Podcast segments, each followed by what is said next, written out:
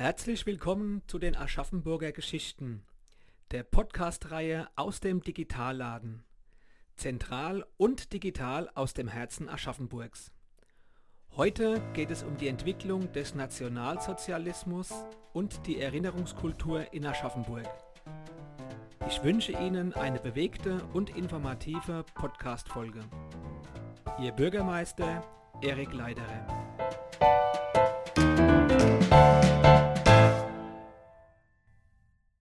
Lieber Herr Professor Jakob, lieber Herr Dr. Kühn, vielen Dank, dass Sie unsere Einladung zu einem Gespräch über die Zeit des Nationalsozialismus in Aschaffenburg angenommen haben.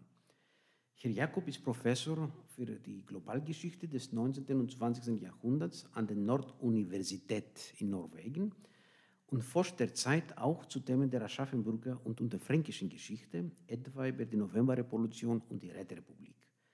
Herr Dr. Köhn ist Historiker und Mitbegründer des Büros für Erinnerungskultur in Babenhausen und hat an diversen Projekten zur Geschichte Aschaffenburgs gearbeitet. Vielen Dank, dass Sie da sind. Äh, Herr, Dr., Herr Professor Jakob, wenn man über den Nationalsozialismus spricht, dann geht es um eine Vergangenheit, die nicht vergeht. Können Sie uns kurz die Entwicklung der nationalsozialistischen Bewegung von den bescheidenen Anfängen bis 1933 schildern? Ja, wenn ich mir die Entwicklung des Nationalsozialismus in Aschaffenburg betrachte, dann fällt eines vor allem auf, dass es ja, eine politische Splittergruppe ist, die eigentlich bis zu Beginn der 1930er Jahre eher unbedeutend ist. Also die Ortsgruppe wird beispielsweise 1921 gegründet, dann gibt es um die 20 Mitglieder. Das bleibt über die 20er Jahre auch so zu Beginn der 30er Jahre haben wir dann etwa 100 Mitglieder und 1932 sind es kurzer Zeit mal 200. Es ist also vergleichsweise relativ klein, wenn man es mal auf die Gesamtbevölkerungszahlen betrachtet.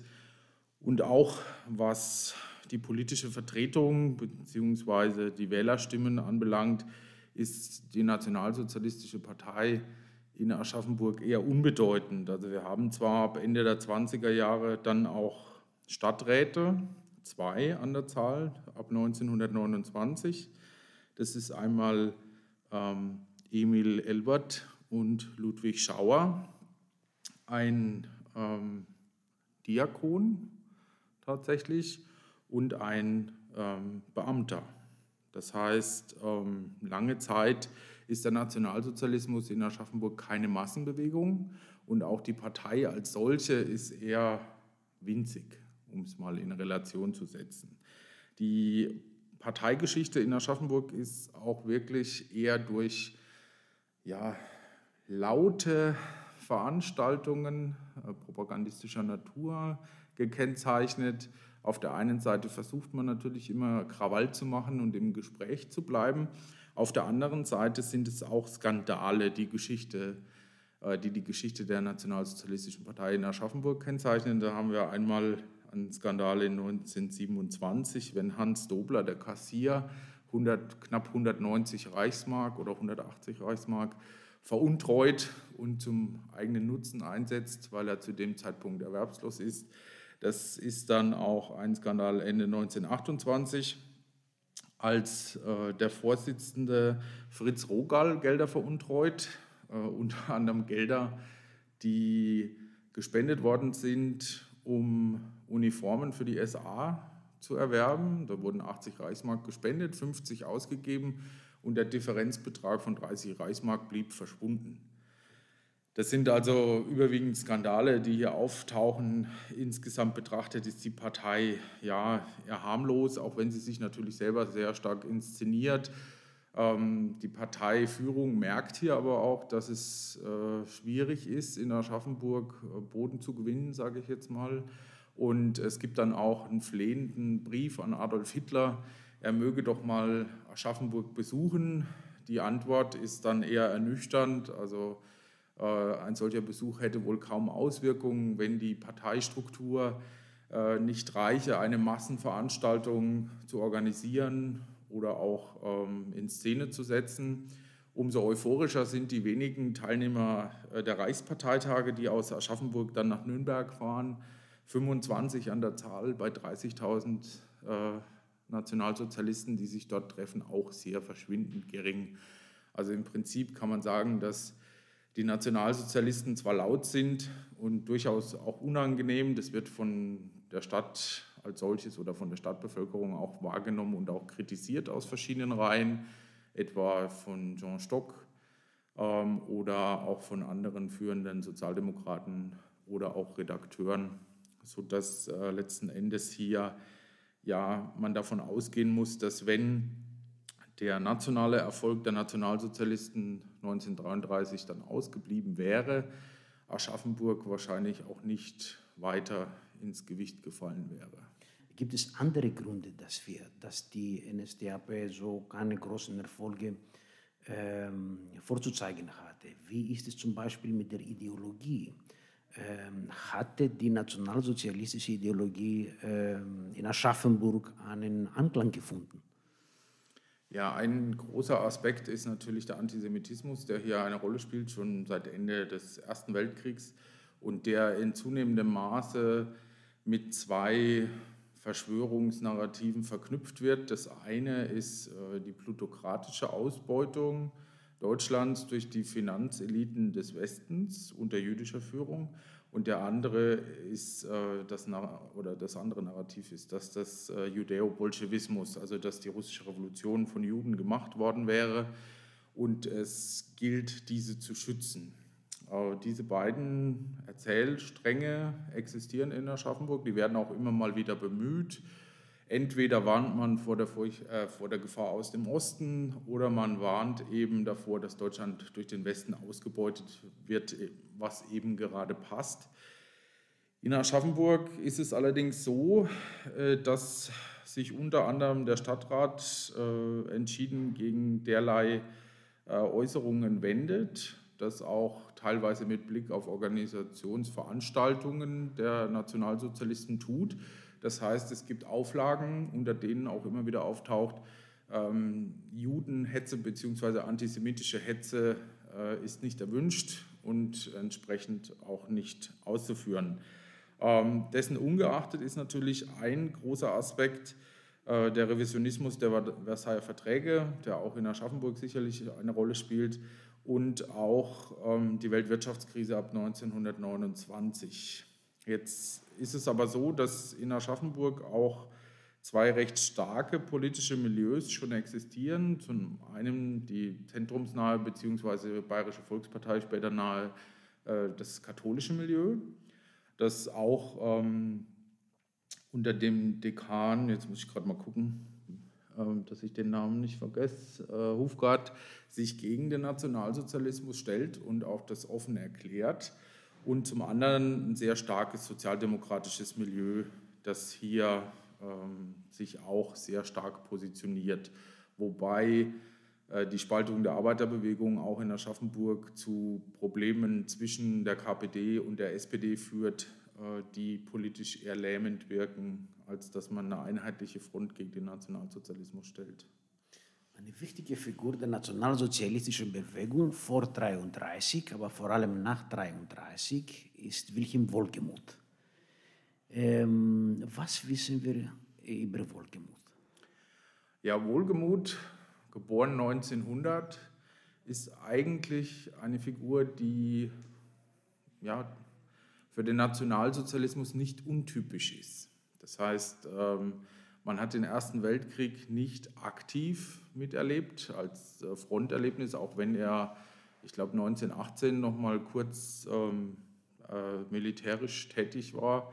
Ähm, es ist eine Generation, die sich nicht mit der Weimarer Republik identifizieren kann, die vielmehr nach Alternativen sucht, auch um eine Karriere zu machen. Das kann man im Falle von Wohlgemut recht gut nachzeichnen.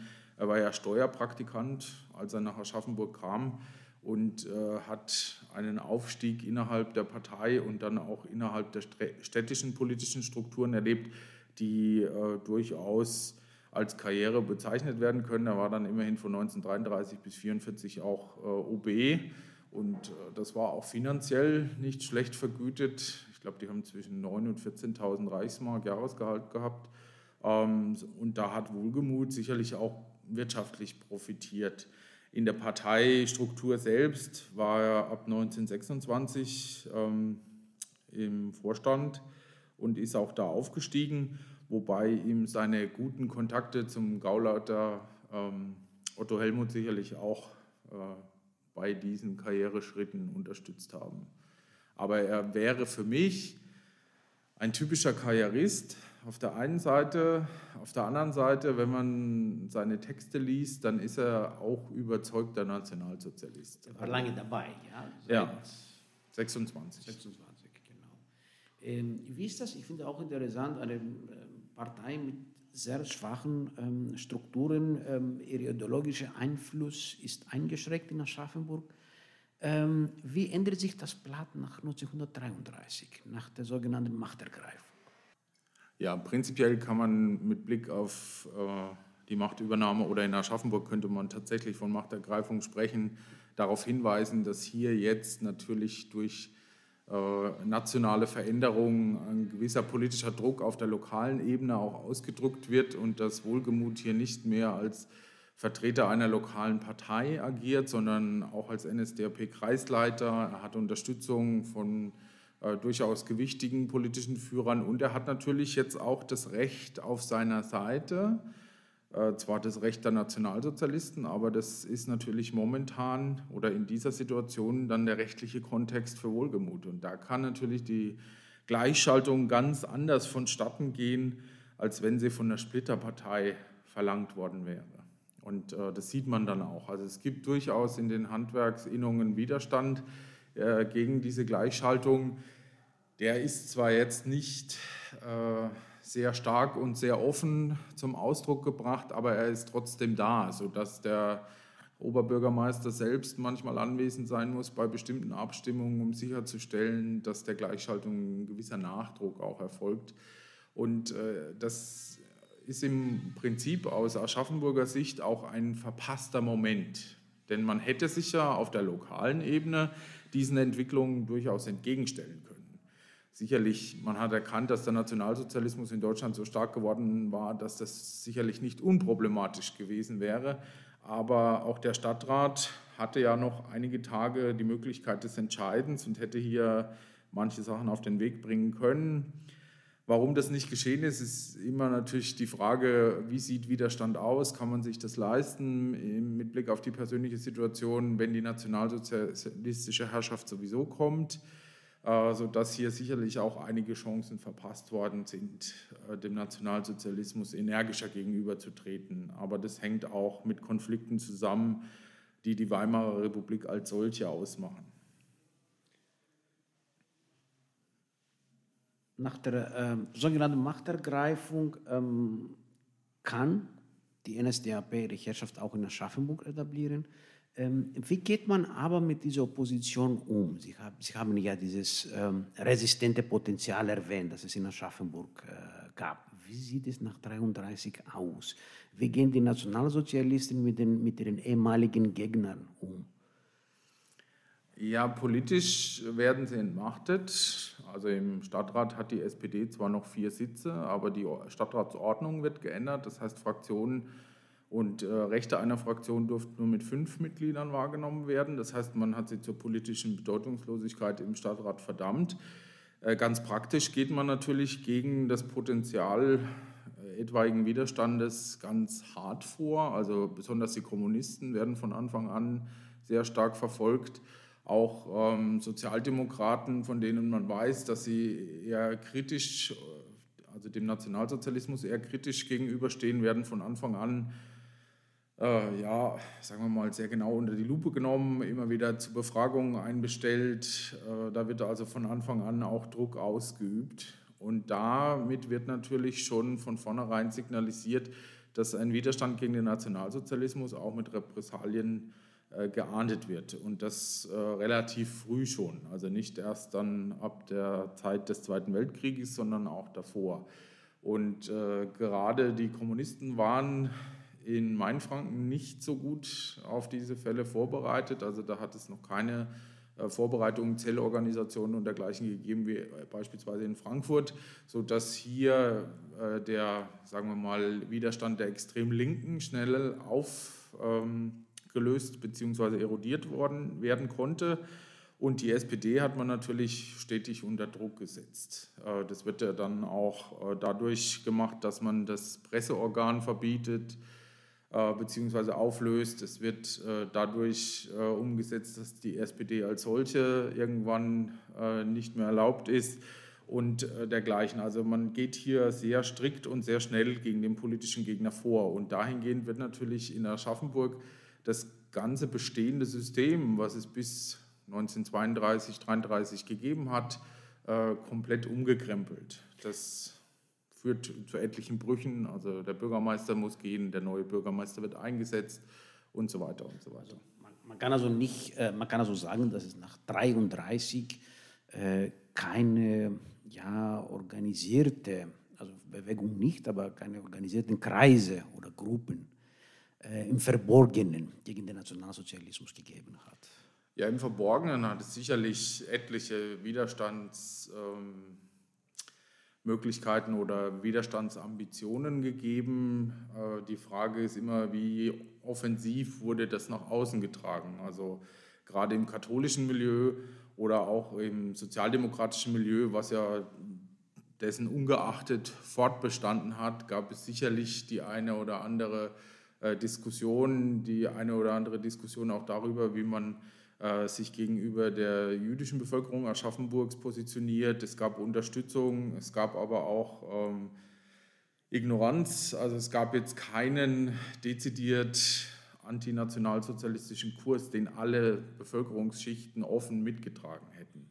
Das macht es bisweilen auch schwierig, die Kategorie Widerstand zu definieren weil natürlich viele dieser Gruppierungen keine Aufzeichnungen hinterlassen haben, denn das wäre ja im Falle der Offenlegung sofortiges äh, Urteil mit eingeschlossen. Ne? Also ähm, man hat es dann in Zeitzeugenberichten immer wieder, dass es Aktivitäten gegeben hat. Es ist auch immer wieder die Frage, wo fängt Widerstand an? Bei der Verweigerung des Hitlergrußes, bei der Verweigerung der Teilnahme an Partei-Events, sage ich jetzt mal, bis hin zu aktiver Sabotage oder der Verteilung von Flugblättern und dergleichen. Also es hat schon Widerstandsaktionen gegeben, aber eine große Auflehnung oder umfassende Auflehnung der Bevölkerung gegen den Nationalsozialismus hat es nicht gegeben. Und da gibt es natürlich unterschiedliche Gründe, die da eine Rolle spielen. Furcht zum Beispiel. Kann man auch von einer Zustimmung ähm, breiter Bevölkerungsteile für den Nationalsozialismus sprechen? Oder zumindest eine gewisse, äh, eine punktuelle Identifizierung mit dem nationalsozialistischen Parteiprogramm? Nach 33? Die gibt es sicherlich auch. Also wir haben zum Beispiel in manchen Berufsverbänden oder in Innungen äh, durchaus auch Leute, die den Nationalsozialismus positiv betrachten, jetzt nicht unbedingt wegen des Antisemitismus, sondern eher wegen der Idee, dass der Nationalsozialismus die deutsche Wirtschaft stärken würde, äh, dass äh, Hitler doch einiges erreichen könnte politisch, um die deutsche Wirtschaft wieder florieren zu lassen man hatte ja Inflation 1923 und Weltwirtschaftskrise 1929 überstanden und da war der eine oder andere durchaus gewillt, äh, dem starken Mann des Nationalsozialismus zu folgen, in der Hoffnung, dass das das Beste äh, für die deutsche Wirtschaft bringen würde. Das heißt, die Zustimmung zum Nationalsozialismus ist hier multiperspektivisch zu betrachten. Es gibt verschiedene Gründe, warum Leute den Nationalsozialismus unterstützt haben. Das beste Beispiel ist natürlich das Parteiprogramm das für jeden irgendetwas bereithält. Bessere Ausbildung für ähm, Schülerinnen und Schüler, bessere Vorsorge für Mütter, ähm, Arbeitspflicht also und so weiter und so weiter. Sozialen Leistungen in der ja. Volksgemeinschaft, genau. sogenannte Volksgemeinschaft. Genau. Ja, das hat schon ähm, Wirkung gezeigt. Äh, und natürlich auch die außenpolitischen Erfolge des Regimes wahrscheinlich. Kann, können wir annehmen, dass es auch seine Wirkung nicht ähm, äh, verfällt hat. Ähm, wie ist es aber mit der ähm, äh, Stimmung in der Bevölkerung ähm, ab etwa 43? Ich meine, wo wir die Kriegswende haben im mhm. Osten. Ähm, ich meine, am Anfang dieser außenpolitischen Erfolge, ähm, ähm, ja, die haben eine, zeigen eine gute Wirkung, aber wie sieht es nach 43 aus? Mhm. Gibt die Stimmung um? für das Regime in Aschaffenburg? Ja, es gibt also schon ab 39 äh, Bedenken. Als der Krieg beginnt, äh, liest man in den Zeitungen oft, haben wir genug Vorräte, äh, ist die Ernte eingefahren. Also man will tunlichst vermeiden, dass es ähm, die Erfahrung eines erneuten Hungerwinters gibt. Das ist so das, was aus dem Ersten Weltkrieg auch für die Zivilbevölkerung an Erinnerungen geblieben ist. Und da wird beruhigt, dass alles gut ist. Und äh, derlei Meldungen werden natürlich auch durch die Erfolge äh, der Wehrmacht in den ersten Kriegsjahren ja, untermauert. Es kippt im Prinzip äh, in dem Moment, in dem die Siegesmeldungen ausbleiben. Das wird dann immer mehr ein Abwehrkampf äh, im Osten. Und natürlich in dem Moment, in dem Luftangriffe zunehmen, nicht nur auf Aschaffenburg, das ist ja relativ spät, sondern auch im Umkreis, also Frankfurt zum Beispiel ähm, und andere Städte in Hessen. Und da ist natürlich dann auch äh, eine gewisse Kontinuität. Also es gab auch Luftangriffe im Ersten Weltkrieg auf Aschaffenburg. Einer hat sogar äh, Tote und Verletzte gefordert, aber nicht in dem Ausmaß wie der Zweite Weltkrieg. Und äh, die Zustimmung zum Regime kippt dann langsam. Aber es gibt natürlich auch diejenigen, die bis zum Kriegsende an den finalen Sieg des Nationalsozialismus glauben, die sich auch selbst so stark mit äh, dem Nationalsozialismus identifizieren, schon fast semi-religiöse Züge nimmt das Ganze an, die dann einfach äh, nicht wahrhaben wollen, dass der Nationalsozialismus militärisch und auch politisch letzten Endes gescheitert ist. Herr Dr. Kühn, ähm, wir haben Herrn Jakob, Herr Professor Jakob gehört, ähm, äh, seine Ausführungen über die Entwicklung des Nationalsozialismus ähm, in Aschaffenburg. Ähm, eine wichtige und aktuelle Frage ist, ähm, wie geht man eigentlich mit dem belastenden Erben des Nationalsozialismus um? Hier zum Beispiel in Aschaffenburg. Ja, das ist wirklich eine sehr interessante Frage. Wir sprechen dann ja mit, mit dem Begriff der Erinnerungskultur den bewussten Umgang, den kollektiven Umgang mit dem Nationalsozialismus, mit der Erinnerung an den Nationalsozialismus und an den Holocaust auch. Und da, denke ich, kann man unterschiedliche Phasen unterscheiden. Also man muss da auch unterschiedliche Phasen unterscheiden in Deutschland und auch in Aschaffenburg hier vor Ort. Der Begriff Erinnerungskultur kommt überhaupt erst in den 1990er Jahren auf. Vorher redet man von Vergangenheitsbewältigung. Und das ist auch ein paradigmatischer Wechsel, kann man sagen. Also in dieser Zeit wird dieser Begriff nicht ähm, inhaltlich unabhängig eingeführt, sondern es wird hier auch ein Wechsel in der Perspektive vorgenommen. Und das zeigt sich eben auch in Aschaffenburg. Die ersten 20 Jahre nach Kriegsende würde ich sagen, das ist auch in der Forschung so Konsens, reden wir von einem aktiven Schweigen. Also dass weder in den Familien noch in der Öffentlichkeit eigentlich der Nationalsozialismus bewusst erinnert worden ist. Da gibt es natürlich Ausnahmen daraus, aber insgesamt wurde relativ wenig darüber gesprochen und auch wenig bewusst seitens der Stadt, seitens der Kommune, seitens des Bundes in diese Richtung in Angriff genommen. Da gibt es auch Gegenbeispiele dazu, zum Beispiel wurden die Straßennamen in Aschaffenburg schon 1946 umbenannt. Einige, einige derjenigen, die in, den, in der Zeit zwischen 33 und 45 benannt worden sind. Also es gab wie nirgendwo in Deutschland mehr eine Adolf-Hitler-Straße, es gab keine Schlagederstraße mehr, es gab keine Adolf-Wagner-Straße mehr, die wurden alle schon 1946 umbenannt. Und dann gab es einen interessanten Fall, dass der ehemalige Synagogenplatz umbenannt worden ist in Wolfstalplatz, schon 1946 und auch hier schon ein Denkmal aufgestellt worden ist, das an die, das jüdische Leben in Aschaffenburg erinnerte, also auch den Holocaust thematisiert hat. Also eine sehr frühe Form, eher ungewöhnlich für diese Zeit. Also sehr frühe Ansätze, ja. Sehr, es gab sehr frühe Ansätze, die sind aber punktuell, also sehr vereinzelt. Also Im Allgemeinen ist es in Aschaffenburg so wie in allen oder in den meisten anderen Städten und Kommunen in Deutschland auch, dass in dieser Zeit eigentlich das Thema kaum thematisiert wird und wenn Opfern gedacht wird, dann den deutschen Opfern. Also dass es bestimmte Gruppe gibt, Vereine etc., die dann an ihre Opfer, Kirchengemeinden, die an ihre Opfer erinnern, die deutschen Opfer. Das ist ja nicht das, was wir heute unter Erinnerungskultur verstehen.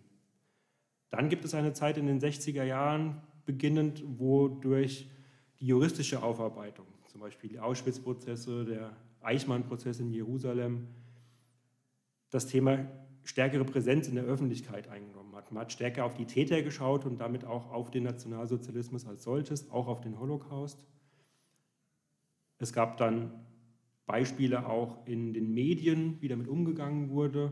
Es gab die Fernsehserie Holocaust Ende der 70er Jahre, die nochmal den, das Phänomen des Holocaust und damit auch den Nationalsozialismus nochmal anders in das Bewusstsein der deutschen Bevölkerung gebracht hat. Und das hat sich auch in Aschaffenburg wiedergespiegelt, dass dann in den 1980er Jahren beginnend so eine Geschichte von unten angefangen hat. Also dass es Initiativen gab, die versucht haben zu, äh, zu herauszufinden, wie sah das denn in Aschaffenburg aus?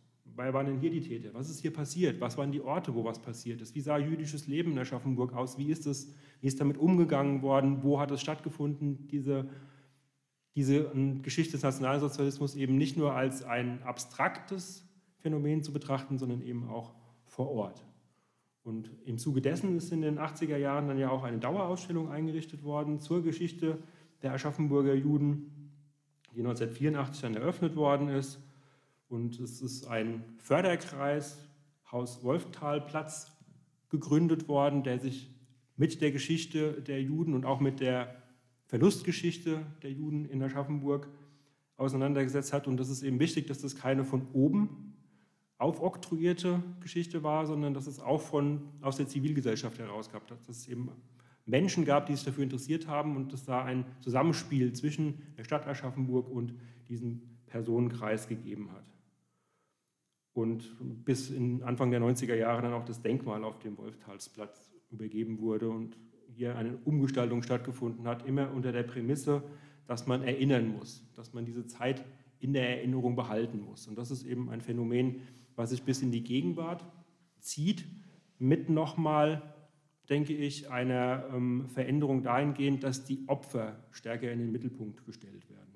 Also dass man stärker Geschichten, Gesichter von Opfern thematisiert, Individuen thematisiert und das ist dann eben auch ein ein Vorgang, wo die Stolpersteine eine große Rolle einnehmen. Ja, das ist ein, dieses Kunstprojekt, was vielen Menschen bekannt ist, von Gunter Demnig, das mittlerweile das größte dezentrate Mahnmal in Europa darstellt und das in Mitte der 90er Jahre angefangen hat und wo man dann in Aschaffenburg auch seit 2007 damit begonnen hat, sich mit dieser Thematik auseinanderzusetzen, dass es einen Stadtratsbeschluss dazu gab und dann eben auch in neun Wellen oder in neun Verlegungen hier jetzt über 120, 130 Stolpersteine in Aschaffenburg verlegt worden sind, um eben an Individuen, an Menschen, an jüdisches Leben in Aschaffenburg zu erinnern, das durch den Holocaust ausgelöscht worden ist. Also ein ganz interessantes Phänomen.